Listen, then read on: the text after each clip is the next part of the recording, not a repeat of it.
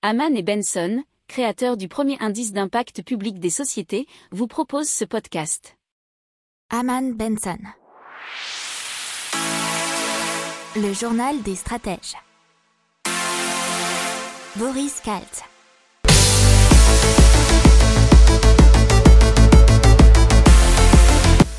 Bonjour à tous et bienvenue dans le journal des stratèges pour la revue de l'actualité économique, tech et impact du jour.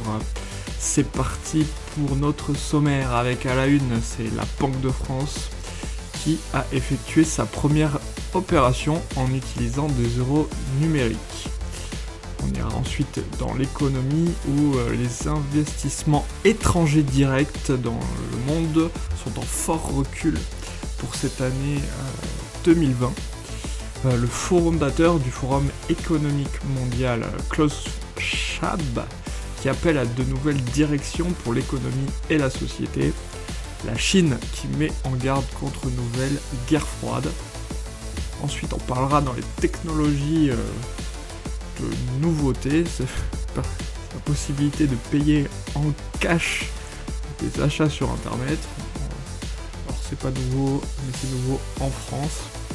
Euh, dans l'impact environnemental, euh, la batterie à hydrogène, une solution plus verte pour stocker l'énergie solaire. Vous écoutez le numéro 33 du journal des stratèges et ça commence tout de suite. Allez, c'est parti, on démarre tout de suite avec la Banque de France qui a effectué une première opération en utilisant des euros numériques. L'expérience s'est déroulée le 17 décembre 2020 sur la plateforme Isness de la SETL et a nécessité la participation de plusieurs institutions financières qui étaient Citi, KCIS, Groupama, OFI et DXC. Les deux premières institutions jouaient le rôle de banque commerciale dans le cadre d'une opération d'achat de CBDC d'une valeur de plus de 2 millions d'euros auprès de la France. Cette dernière s'est assurée de la fiabilité de ses contrats intelligents pour émettre et contrôler la, la circulation d'une CBDC. Les smart contracts ont pu fournir la preuve que les fonds avaient été réellement virés vers les comptes des banques commerciales. Il faut savoir que la Banque de France avait déjà effectué avec succès un premier test de CBDC en mai 2020. Euh, elle avait ensuite missionné la Société Générale pour aider à développer sa propre monnaie numérique. Un autre test avec Tezos en septembre 2020 et un autre un mois plus tard avec Consensus. Euh, d'autres tests devraient se poursuivre dans l'année, euh, avec l'ambition de proposer une contribution à la réflexion plus globale de l'eurosystème sur les avantages de la CBDC. Et on rappelle ce que ça veut dire CBDC, Central Bank Digital Currency. Allez, on continue avec l'économie et les investissements étrangers directs dans le monde qui sont en fort recul en 2020.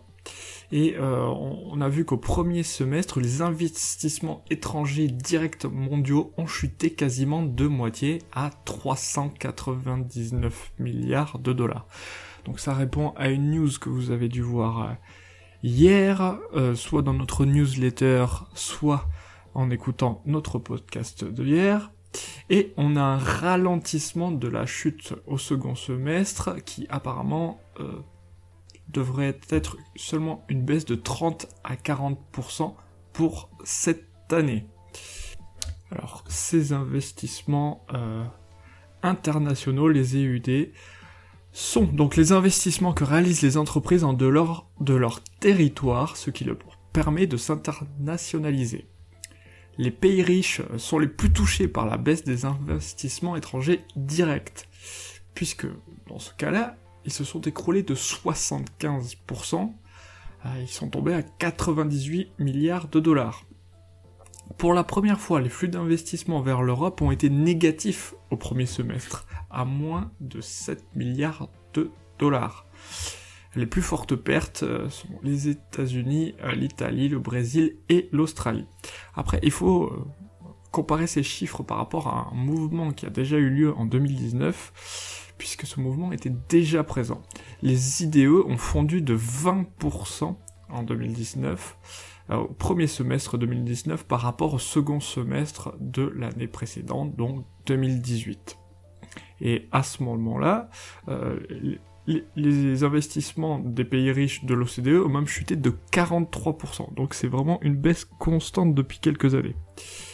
Et euh, les gros gros pays qui ont souffert d'un désinvestissement étaient la Belgique, l'Irlande et l'Espagne en 2019.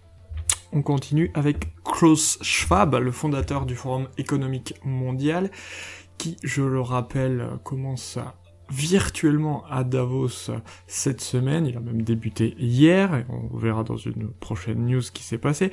Mais euh, son fondateur Klaus Schwab appelle à de nouvelles directions pour l'économie et la société en ce début d'année 2020. il a trois piliers. Le premier, maîtriser la pandémie de coronavirus avant de tirer des enseignements de la crise.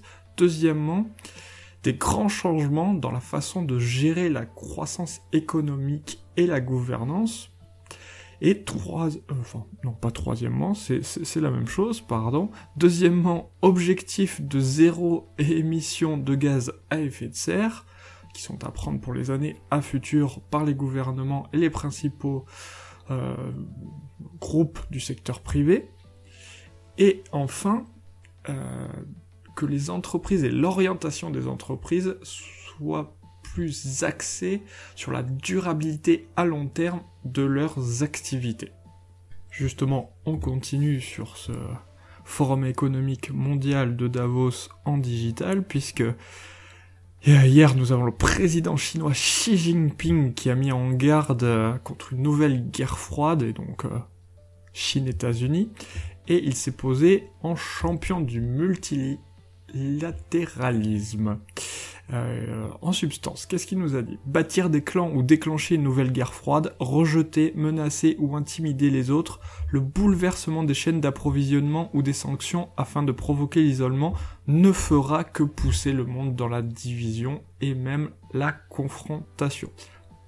Alors même il y a, d'autres sujets qui ont été mis sur la table, notamment la présidente de la Banque Centrale Européenne, Christine Lagarde, qui a parlé de 2021 comme une année de reprise, même si elle a été un peu retardée. Et on a aussi euh, parlé de la taxation des géants du numérique, qui a été la priorité euh, affichée de la France. Allez, on passe aux technologies et surtout à une nouvelle technologie disponible en France qui permet de payer avec du cash et le tout en ligne. Alors c'est pas si simple et ça existe déjà à l'étranger et aux États-Unis, euh, par exemple avec Amazon.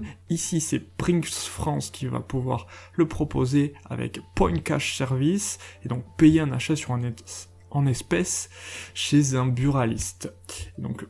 Avec des tabacs partenaires, pour l'instant il y en aura 1600, vous recevrez un code barre par mail, il suffit de le présenter avec sa carte d'identité au buraliste et de payer en espèces que vous devez et l'achat est réalisé. Ça a été certifié par l'autorité de contrôle prudentiel et de résolution, la CPR. Bien sûr, le paiement en espèces est plafonné à 1000 euros et le processus d'authentification est sécurisé. Alors, euh, ça a été fait normalement pour les gens qui voulaient pas trop payer sur internet avec une carte bleue, quelque chose comme ça. Alors ce qui est rigolo, c'est que au final, lors du premier achat, le consommateur est contraint d'envoyer un selfie et d'une photo de sa carte d'identité à la Brinks.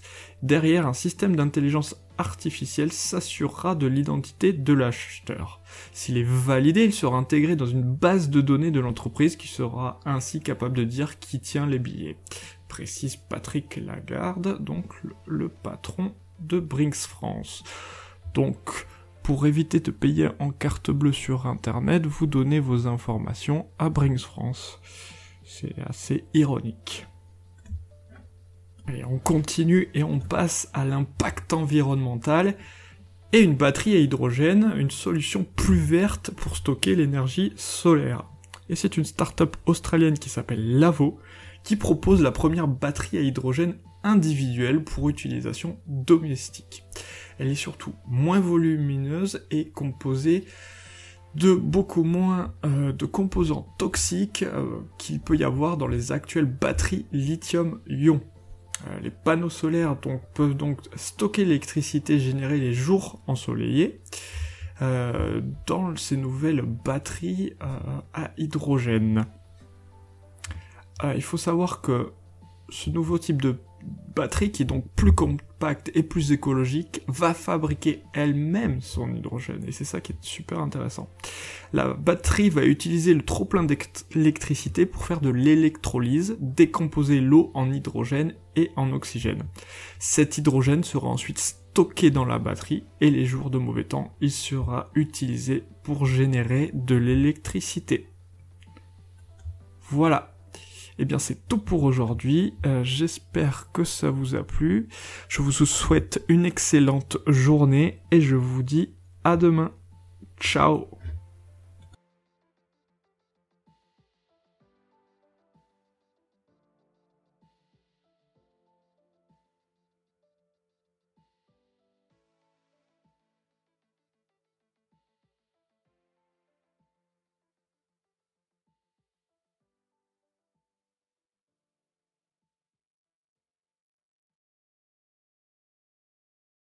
Pour approfondir ces sujets, abonnez-vous à la newsletter de Haman et Benson et écoutez nos autres podcasts que vous retrouverez dans les notes de l'émission ou sur notre site internet.